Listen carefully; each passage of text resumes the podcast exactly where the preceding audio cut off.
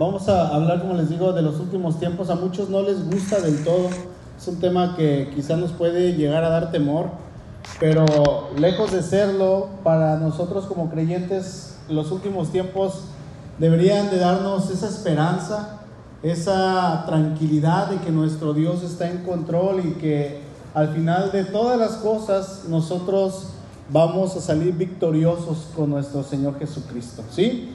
Dice Mateo 24, versículo 1, cuando Jesús salió del templo y se iba, se acercaron sus discípulos para mostrarle los edificios del templo. Respondiendo él, les dijo, ¿ven todo esto? De cierto les digo que no quedará aquí piedra sobre piedra que no sea derribada. La semana pasada leíamos aquí mismo en el verso 34 de este capítulo que el Señor les decía a los discípulos, de cierto os digo que no pasará esta generación hasta que todo esto acontezca. Y efectivamente pasaron unos 40 años después de esto que, que el Señor está hablando y el templo fue totalmente destruido. Y aunque las palabras del Señor Jesús parecían imposibles, ya que la construcción que ellos tenían enfrente era algo sorprendente, no era como los templos que hoy en día nosotros conocemos, aunque pueden ser megas iglesias o templos muy grandes, no era nada que ver como los templos de hoy. Nadie sabe de manera exacta, hermanos, cómo era el templo, pero hay una imagen que, que ahí va a aparecer en pantalla, a ver si la pueden ver un poquito.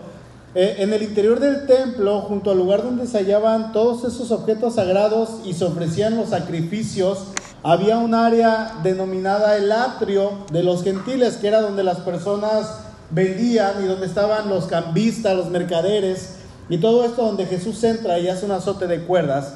Fuera de estos atrios se encontraban los pórticos, y el pórtico de Salomón tenía casi medio kilómetro de largo, imagínense. Casi siempre que, que yo veo una medida o que quiero analizar un kilómetro, comparo el puente a Meca. El puente Ameca son 800 y pico de metros. Tenía casi medio kilómetro de largo el pórtico de Salomón y estaba decorado con 160 columnas en sus, casi 300 metros de largo. O sea, era algo impresionante, columna tras columna a lo largo se veía algo sumamente hermoso. Y los discípulos estaban contemplando extasiados, emocionados, toda esta, esta construcción tan majestuosa. Y, los discípulos escuchan ahora al maestro hablar de alguna manera incrédulos las palabras de Jesús relacionadas con la destrucción de ese lugar tan grande que estaba ahí. La historia misma nos dice que toda esa magnífica construcción fue destruida totalmente, pero eso ya lo mencionábamos la semana pasada. Hoy no vamos a hablar de eso. Dice el versículo 3, y estando él sentado en el monte de los olivos, los discípulos se le acercaron aparte diciendo, dinos cuándo serán estas cosas y qué señal habrá de tu venida y del fin del siglo. Cuando ellos le preguntan al Señor cuándo serán estas cosas, esta pregunta estaba compuesta de tres componentes, o podemos decir, esta pregunta tenía tres preguntas en sí. La primera era, ¿cuándo iba a tener lugar la destrucción de Jerusalén? La segunda, ¿Qué señal habrá, maestro, de tu venida? Y la tercera es, ¿qué señal habrá del fin del mundo? Y en los discípulos, en su mente, estas tres preguntas se referían a un solo evento, el final de los tiempos. Cuando ellos preguntan acerca de Cristo, le dicen, Señor, ¿cuándo va a ser tu venida? Ellos están usando un término, una palabra griega que se refiere a la venida del Señor. La palabra es parusia cuando nosotros hablamos de la parusia, estamos hablando de un advenimiento, eh, a menudo un retorno, hablando específicamente de, de, Cristo para castigar a Jerusalén o finalmente a los malos, vamos a decirlo así.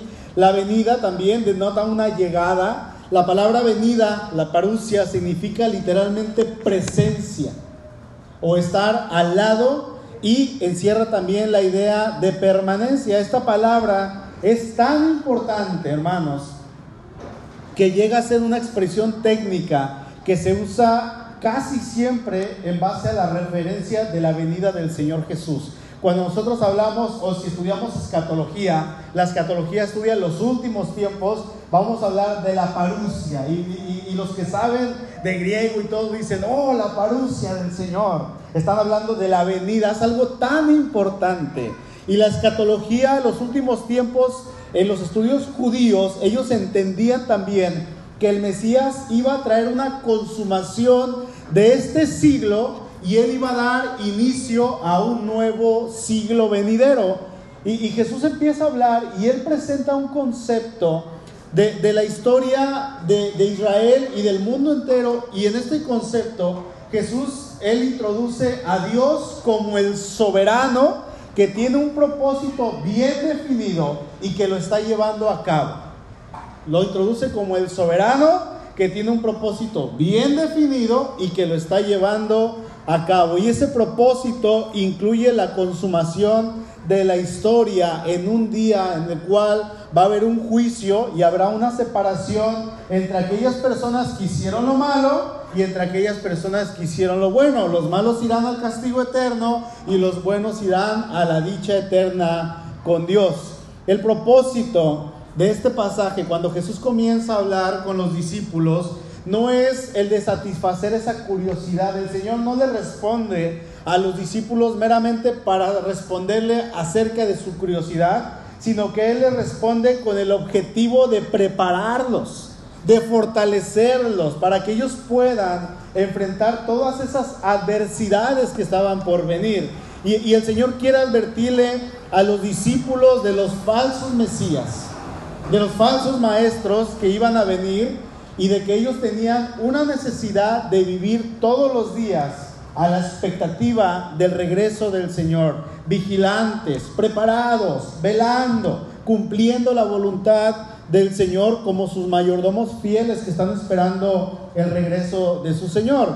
Sabemos bien, hermanos, que el pueblo escogido de Dios, Israel, según la carne, ellos no cumplieron el propósito misionero que Dios les había asignado de ir y compartir ahora sí que el mensaje de Dios a todas las naciones, sino que ellos se lo quedaron para sí mismos. Entonces Jesús viene e inicia ese nuevo pueblo escogido, el Israel espiritual, el cual llevaría a cabo ese propósito universal. ¿Sí? Vamos al versículo 4, por favor. Dice, respondiendo Jesús les dijo, miren, mirad que nadie os engañe. ¿Sí? Hermanos, todo lo que Jesús dijo que pasaría, veíamos la semana pasada, está pasando. ¿Sí? Todo. Sabemos que el Señor está cerca. Y lo trágico, podríamos decir, lo trágico de todo esto de que el Señor ya está cerca, es que mucha de la iglesia cristiana está siendo engañada. Está siendo completamente engañada. El Señor antes de comenzar su discurso uno de los discursos más importantes dentro de su ministerio, que era acerca de las últimas cosas y de su regreso, él dice una palabra y dice, miren que nadie los engañe, cuídense de ser engañados. ¿Y en qué podemos ser engañados? Resulta que si se levanta un profeta aquí, ahí van los hermanitos para allá. Se levanta un apóstol por allá y ahí van los hermanos a seguir al apóstol. Solo nos falta que aquí en Bahía de Banderas, en Vallarta, se levante alguien que proclame ser el Mesías y que diga yo soy el Cristo y que comience a predicar esta herejía. Y, lo peor de todo sería que como iglesia dijéramos, pues vamos a ir a verlo. Vamos a ir a ver si es cierto, porque habla bien bonito. Es que hace unos milagros, es que cautiva a la gente con su mensaje. Hace en la mañana comentaba que hace algunos años yo predicaba sobre los falsos profetas y los que se dicen ser apóstoles, que no lo son, que son falsos también, y, que debíamos de tener cuidado. Y como a los 3, 4 días se me acerca un hermano y me dice, hermano, ¿sabe qué? E, este fin de semana que entra viene a la ciudad fulano de tal y es un apóstol ungido del Señor. ¿Puedo ir? ¿Tiene algo de malo que vaya? Y acababa de, apenas, tenía unos días que se había predicado acerca de eso. Y le digo, hermano, acabamos de hablar de eso. Hay, que tener, por favor, discernimiento. Dice el verso 5, porque vendrán muchos en mi nombre diciendo, yo soy el Cristo. Y a muchos engañarán. Es por eso que el Señor en el verso 4 dice, mirad, estén atentos. Este verbo mirad está en griego de modo imperativo, o sea, es un mandato para nosotros como iglesia y se encuentra en tiempo presente y nos manda una constante vigilancia de parte de nosotros como seguidores del Señor a que estemos atentos, hermano, de, aquellos que van a querer engañar a muchos. Dice, se van a levantar muchos diciendo, yo soy el Cristo, y con ellos, dice, van a querer engañar. Lo que significa desviar deliberadamente con fingimientos o apariencias de la verdad, algo que no es cierto. Y el Señor Jesús advierte que estas señales se iban a ver en los falsos hombres, queriendo aparentar ellos que eran, ellos que, que ellos serán Cristo, que ellos serán el Señor y van a querer engañar a las personas con tal de obtener poder. Actualmente estamos llenos por todos lados, hermanos, de este tipo de personas. Y menciono, por ejemplo, tenemos profetas en la iglesia cristiana, personas que se autonombran profetas, hay una mujer, se llama Ana Méndez. ¿Y por qué la menciono? Porque la Biblia menciona a las personas, a los reyes que hicieron lo malo, ¿verdad? Dice, y fulano de tal hizo lo malo delante de los ojos de Jehová. La Biblia no dice, y, esa persona, no, la Biblia habla con hombres. Ana Méndez es una de las mujeres con más influencia y más heréticas de la iglesia cristiana contemporánea. Debemos de tener cuidado porque ella está en las redes sociales y tiene miles, miles de seguidores. Está otra mujer llamada Ana Maldonado, que también se autonombra profeta. Está un hombre llamado Tibi Joshua, que es un profeta, líder africano multimillonario, que se dedica a predicar de la prosperidad. Está Benny Hinn, otro hombre, un Joel Austin, que, pastorea allá en, en Estados Unidos, en Lakewood, algo así se pronuncia. ¿Sí? Y hay más en la lista en cuanto a profetas. En, la mayoría, en cuanto a mujeres, las mujeres se autonombran profetas.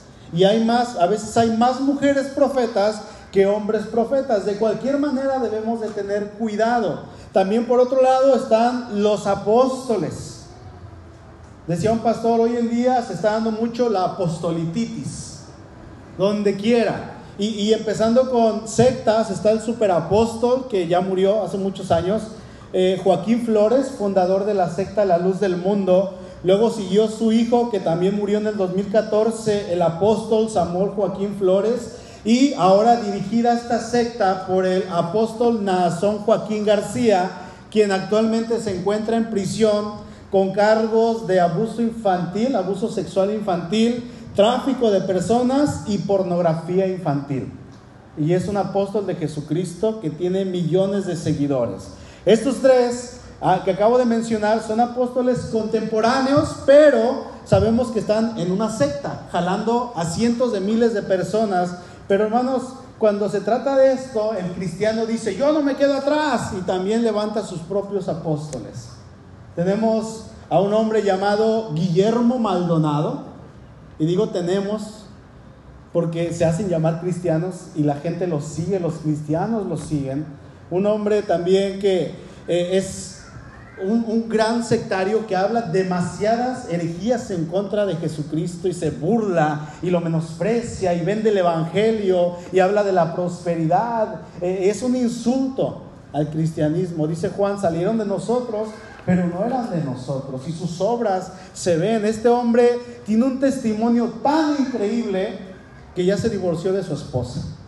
Y aún así sigue enseñando y diciendo que él es apóstol de Jesucristo. Está un hombre llamado Cash Luna, que se hace llamar apóstol, otro lo ha llamado profeta, otros lo llaman simplemente pastor. Está también en este grupo. Y del otro lado, hermanos, de de, dentro de la iglesia que debemos de cuidarnos está también los falsos pastores que predican un evangelio diferente al que predicaba el apóstol Pablo, un evangelio de la prosperidad, un evangelio de la gracia de Dios que dicen que este, este, la gracia de Dios, este evangelio, nos permite seguir pecando y siendo los mismos delante de Dios, porque la gracia de Dios es más grande que el pecado. ¿Sí? Están estas personas y la lista podría avanzar, hermanos, todo esto con el afán de poder tener poder y controlar masas con su voluntad. Y Quise poner al final de la lista a lo que el Señor Jesús menciona. Dice, se levantarán falsos cristos. Y voy a mencionar rápidamente una lista de unos cuantos, no son muchos los que voy a mencionar porque la lista es grandísima. Pero hubo un hombre llamado John Nicholson, él se rebeló contra el gobierno, él decía ser el salvador del mundo y la reencarnación de Jesucristo allá en el año de 1834 él fue, fue asesinado por los soldados británicos. Arnold Potter, él apostató de la iglesia de los mormones y afirmó que el espíritu de Jesucristo entró en su cuerpo y que se convirtió en el hijo Potter del Dios vivo. Él murió, fíjense su muerte tan interesante, murió en un intento de ascender al cielo saltando de un acantilado. No alcanzó a volar y no existían los paracaídas. ¿Sí? William Davis, él enseñó que él era de Arcángel Miguel, pero había vivido como Adán, como Abraham y como David. Cuando su hijo nació el primero, dijo que su niño era la reencarnación de Jesucristo. Y cuando le salió, le nació el segundo hijo, él dijo, ahora yo soy Dios Padre. ¿Ok? Krishna Venta, Krishna Venta. Él declaró que era el Cristo nuevo, el nuevo Mesías que vino a la tierra del planeta Neófrates, que hoy desapareció ese planeta según. Este hombre fue asesinado por dos de sus seguidores que lo acusaron de abuso de culto, mal uso de dinero y abusar de sus esposas. Son hombres que dicen que eran Cristo. Jim, Jim Jones, él dijo ser la reencarnación de Jesús, Buda y el Padre Divino, y él organizó un suicidio en masa en el 78 Marshall Applewhite es de los también más famosos, utilizó el Internet para declararse Jesucristo y reunir a sus seguidores. Todos cometieron suicidio colectivo el 26 de marzo del 97, cuando pasó cerca de la Tierra el cometa Hale-Bopp. Ellos creían que se iban a reunir en el cielo ya con una supuesta nave espacial esperándolos para recogerlos después de su muerte. ¿Sí? Wayne Bent, él dijo, yo soy la reencarnación, soy la divinidad y la humanidad combinada. A partir del 2000, él dijo que oyó decir a Dios, tú eres el Mesías, y fue condenado a prisión por abuso sexual a menores de edad. ¿Ok? David Shaler, un ex agente inglés del servicio secreto, en el verano del 2007, él proclamó ser el Mesías. El descubrimiento de esta nueva identidad se debió, se produjo después del consumo de hongos alucinógenos. Estaba drogado y él dijo que era el Mesías y la gente lo seguía. ¿Sí? Oscar Ramiro Ortega Hernández disparó nueve tiros con un AK-47 en contra de la Casa Blanca en Washington, pretendiendo ser Cristo y queriendo matar a Barack Obama porque era el anticristo. ¿Sí? Y quizá el más conocido de parte de nosotros, porque fue muy famoso, José Luis de Jesús Miranda fundador de Creciendo en Gracia, él afirmó ser el Cristo resucitado que se apoderó de su cuerpo en el 73, autoproclamándose Jesucristo hombre. Muy famoso este hombre por tatuarse el 666, diciendo que era salvo, siempre salvo. ¿Sí? Este hombre anunció y dijo, me voy a, someter a una gran transformación física y eso lo dijo en el 2012 y dijo, me voy a convertir en inmortal. Y en ese mismo año murió. O un año después. Ahora después de que él muere, su esposa se levanta y ella dice, Cristo reencarnó en mí y ahora ella se hace llamar Cristo Lisbeth. Y dice que es Jesucristo, mujer, esposa de Dios Padre. ¿Saben, hermanos, qué es lo peor de todo esto? ¿Saben qué es lo peor? que las masas lo siguen. Las personas lo siguen por montones. Las personas les creen a estos mentirosos, charlatanes, hijos de Satanás, dice el Señor, porque vendrán muchos en mi nombre diciendo, yo soy el Cristo, dice, y a muchos engañarán. El Señor ya lo sabía. Dice el verso 23, acompáñenme Mateo 24, 23. Se lo voy a leer en la NBI.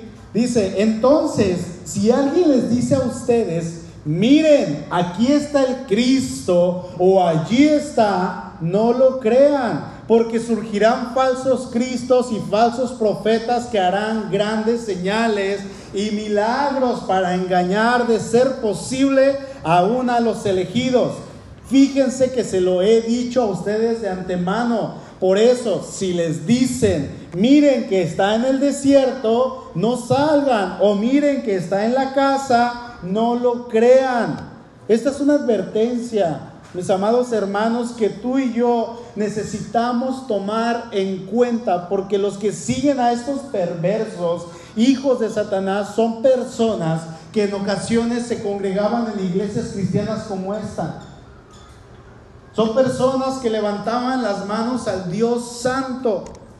Este último que mencioné, José Luis de Jesús Miranda, dentro de sus seguidores había pastores evangélicos, pastores bautistas, pastores pentecostales, pastores metodistas, de todas las denominaciones, trayendo sus iglesias a los pies de esta persona y diciendo, es que Él es el verdadero Cristo. Cuando yo lo veo, siento tan hermoso.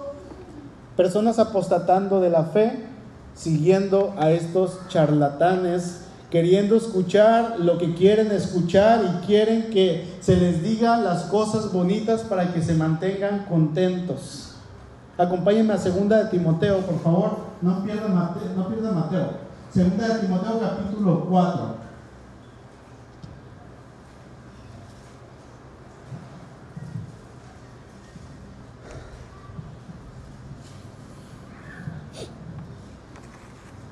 ¿Ya están ahí? Dice, porque vendrá tiempo cuando no sufrirán la sana doctrina, sino que teniendo comezón de oír, se amontonarán maestros conforme a sus propias concupiscencias. Se amontonarán maestros conforme a sus propios deseos carnales. Se amontonarán maestros siguiendo sus propios deseos pecaminosos. Y luego dice el 4, y apartarán de la verdad el oído. ¿Y a dónde se volverán? a las fábulas. La palabra fábula en el griego original significa ficción, mito. ¿Alguien ha visto las películas de Marvel? ¿Sí? ¿Qué son? ¿Cómo se llama? De ciencia ficción. No son reales. Jamás van a ser reales. Todo lo que pasa ahí quizá pasará dentro de unos 500 o 1000 años, ni vamos a saber si es que no viene el Señor antes. No va a pasar nunca en cuanto a tecnología solamente, ¿verdad? ¿Por qué? Porque es ficción, hermanos. Se usa este término en las historias ficticias, en algo que no es verdad. La palabra fábula es la palabra griega muthus, que de donde viene la palabra mitos. Y debe ser contrastada esta palabra, debe ser eliminada con la palabra aletheia, que significa verdad y que tiene que ver todo con la verdad de Dios. Aleteia. Tenemos que quitar esa palabra de mito y poner la palabra aleteia, verdad, la verdad de Dios. Dice ahí en segunda de Timoteo que estas personas, dice, porque en los posteriores tiempos, ¿sí? Se, eh, se, levantarán personas y las otras personas van a querer escuchar, dice, van a preferir escuchar cuentos, ficción en lugar de realidad, fábulas en lugar de la verdad de Dios. Se han levantado muchos falsos cristos y se van a levantar una y otra vez. ¿Y saben qué nos dice el Señor en su palabra? No les crean. No les crean. Estas personas, así como dice Tito, quizá tienen comezón de oír, que, que, estas personas están buscando que les hablen bonito. Estas personas quizá, hermanos, no están destinados a creer en el verdadero Señor Jesucristo, que es el que nosotros, el que, el que tú, hermano, y yo estamos esperando. Porque están esperando cualquier cosa menos al Señor. Al parecer sus oídos están ansiosos de que se les diga lo que ellos quieren escuchar y aún están ansiosos. Fíjense, pobrecitos. están tan ansiosos de que se les quite su dinero y que se les quite sus pertenencias que tanto trabajo les ha costado. ¿Sí? Están ansiosos como si dijeran, trabajé toda la semana, ahí te va mi quincena completa, aunque mi familia no coma. Y espérame para la siguiente, que te voy a traer lo de mis horas extras. Están ansiosos por escuchar, hermanos, demos gracias a Dios que pertenecemos a una iglesia sana, donde se predica una sana doctrina, la palabra de Dios pura, y que la Biblia es nuestra mayor fuente de autoridad. Somos regidos por la Biblia. ¿Sí? Amén. ¿Qué otra cosa es necesaria que pase? Vamos al verso 6, Mateo 24. Lo leo en la NBI. Dice así, ustedes oirán de guerras y de rumores de guerras, pero procuren no alarmarse. Es necesario que esto suceda, pero no será todavía el fin. Se levantará nación contra nación y reino contra reino. Habrá hambres y terremotos por todos lados. Tan solamente en el siglo pasado, en el siglo XX, hubo muchas guerras. No tiene caso mencionarlas, pero nada más les voy a decir un dato importante. Desde el año 1900 a la fecha, Solo las 10 guerras más mortíferas de este, de este siglo dejaron un aproximado de 70 millones de muertos. El Señor dijo, van a oír de guerras y de rumores de guerras. Va a haber guerras, tiene que haberlas. Todo esto es necesario, hermanos, que pase y sabemos que cuando todo esto pase, el Señor está cerca. Dice en otro versículo más adelante, está a las puertas, ya está aquí. ¿Sí? Y él advierte, van a oír de guerras y van a venir. Escuchamos esto en todo tiempo, guerras en todos lados, incluso dentro de los mismos países, guerras civiles. Ahora el verso 7 en la Reina Valera dice que habrá pestes. No hay que ir tan lejos. Estamos actualmente, ahorita viviendo en una peste, una pandemia global. Y de aquí los veo y todos traen su cubrebocas. Yo no. Ahorita me lo pongo.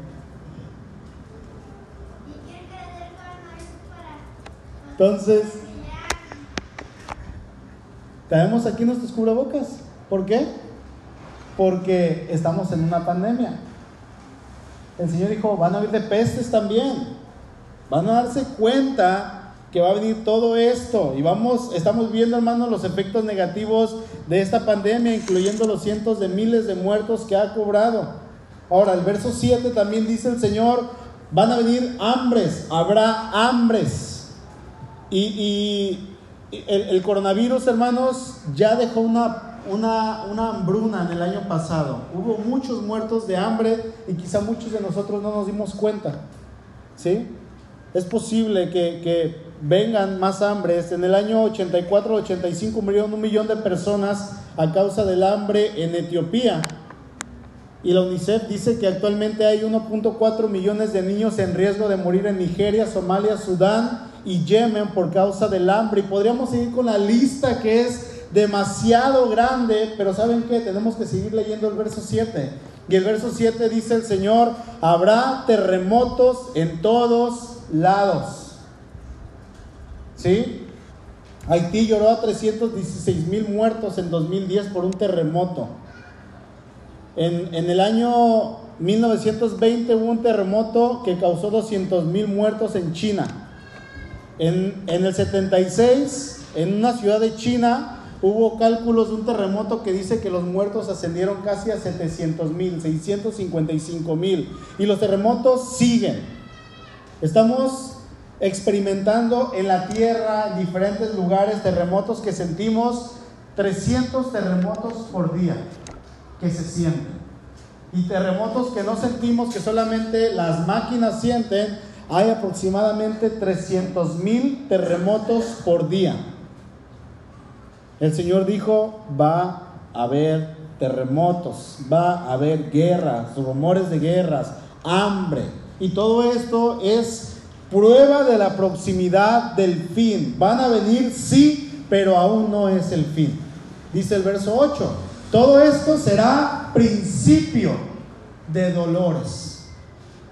Apenas va comenzando. Un texto, este texto podríamos traducirlo así. Estas cosas no serán más que el principio de la agonía. Porque el fin está cerca. Y el Señor está haciendo alusión a un parto que está a punto de culminarse, un parto que ya está una mujer casi dando a luz. Sabemos que cuando un bebé está a punto de nacer, cuando la mujer se encuentra embarazada, vienen dolores y comienzan primero leves. Y, he escuchado algunas mujeres que dicen, ay, es que primero se siente un dolorcito que corre de la cintura hacia adelante y se siente rico. Y luego ya se fue sintiendo más fuerte y luego decía, ya no quiero estos dolores. Y luego ya lloraban. Y luego al final que viene el bebé. No van a parar los dolores hasta que llegue el bebé. Todo esto es lo que está pasando en el mundo y apenas es principio de dolores, dice el Señor. O sea, hermano, ni siquiera los dolores completos. El mundo como está, ¿qué creen? Va a empeorar. Amén. Amén, tiene que empeorar, es algo que el Señor dijo. Lo cancelo, lo cancelo, pues no se puede. De todos modos va a empeorar, porque es algo que el Señor dijo. Los dolores tienen que aumentar hasta que llegue ese dulce y precioso momento del alumbramiento, hermanos, de la venida de nuestro Señor Jesucristo. Va a llegar ese momento.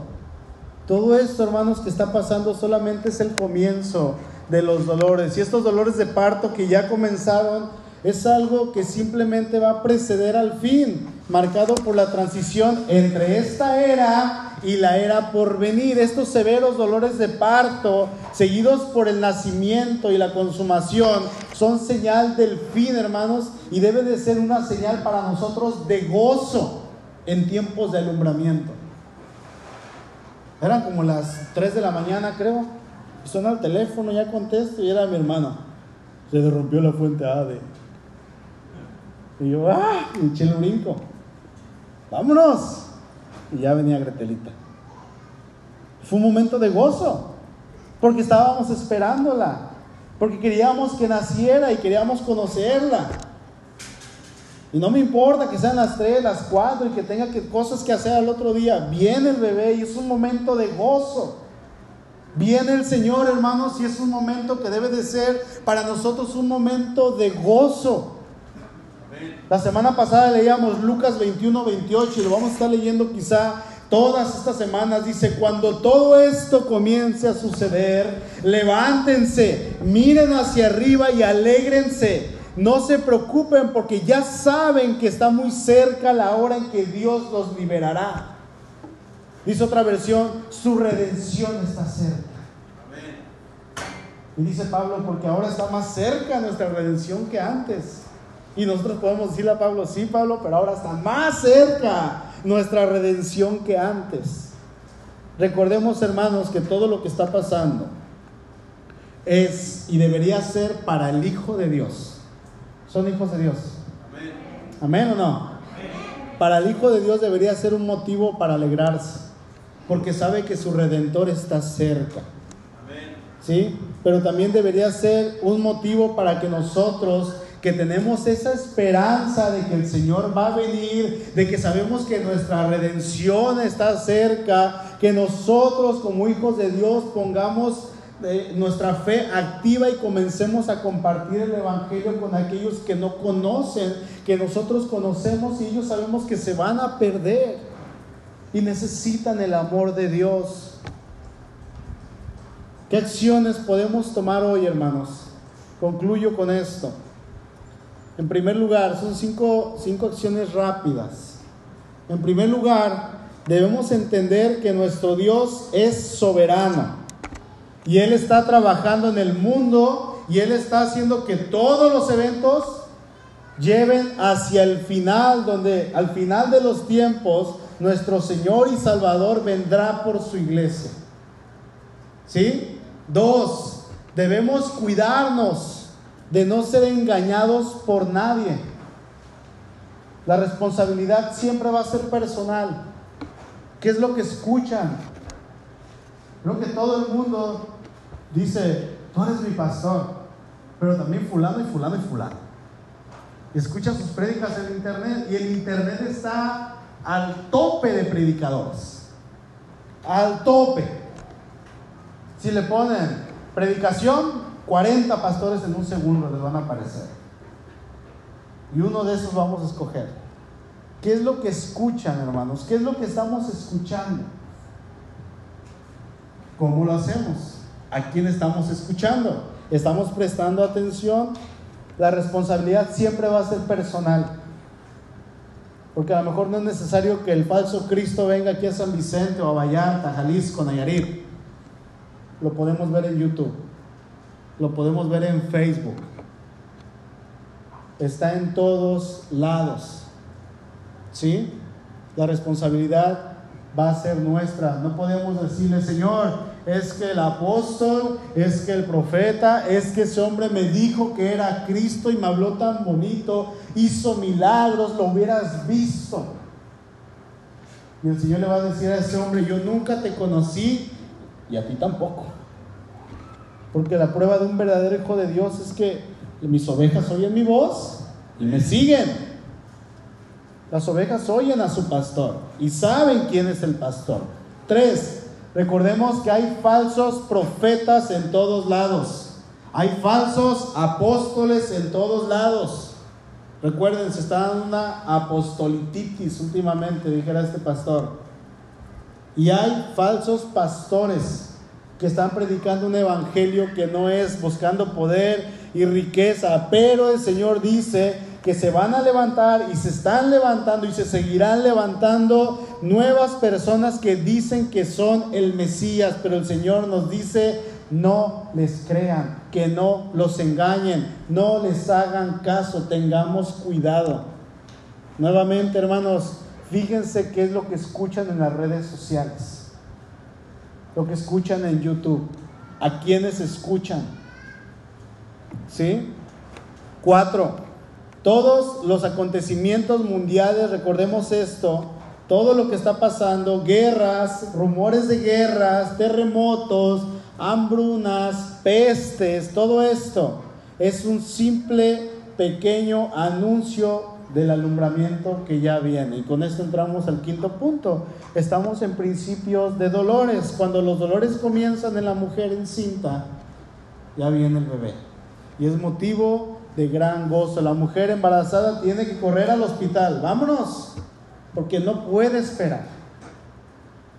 Estamos en los últimos tiempos. Todo esto nos anuncia que nuestro Señor viene y viene pronto. Pronto. ¿Sí? ¿Están seguros que viene? Pero ¿saben qué? No va a venir como estos hombres. Aquel que dijo, voy a ascender al cielo y se aventó de aquel acantilado y se fue para abajo. Y cayó y se fue más para abajo, ¿verdad? Adiós. No, el Señor viene, pero ¿saben cómo viene? Su venida va a ser gloriosa. Su venida va a ser en las nubes, con poder y gran gloria, cabalgando enfrente, liderando ese ejército. Y Él va a venir con poder y gran gloria y todo ojo lo verá. Amén. Hermanos, vivamos esperando, activos, como si el Señor fuera a venir hoy. La otra vez fuimos a la casa de unos amigos y, me dijo él, ¿verdad? Sí, solo. Qué bueno que me avisaste, dice, me dio chance de limpiar mi casa para recibirte con mi casa limpia. Y, me estaba esperando, ¿no? Y obviamente siempre tiene su casa limpia y lo hizo para hacer enojar a su esposa. Siempre la tengo limpia, le dijo.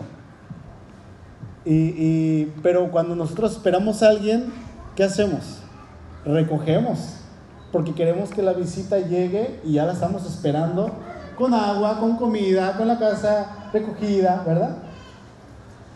Que, nuestro, que nuestra espera del Señor sea como si fuera a venir esta tarde, que estemos listos, que no nos agarre desprevenidos Mateo 24 va pegado con Mateo 25, ¿sabían? Sigue, el que sigue es el 25 y nunca va a ser otra cosa. Y Mateo 25 nos habla de la parábola de las diez vírgenes. Cinco estaban listas y cinco eran insensatas. Después vamos a ver ese estudio. No seamos insensatos. Esperemos al Señor como si fuera a venir en esta tarde. Señor, te espero con todo mi corazón. Amén. Inclinen su rostro, por favor.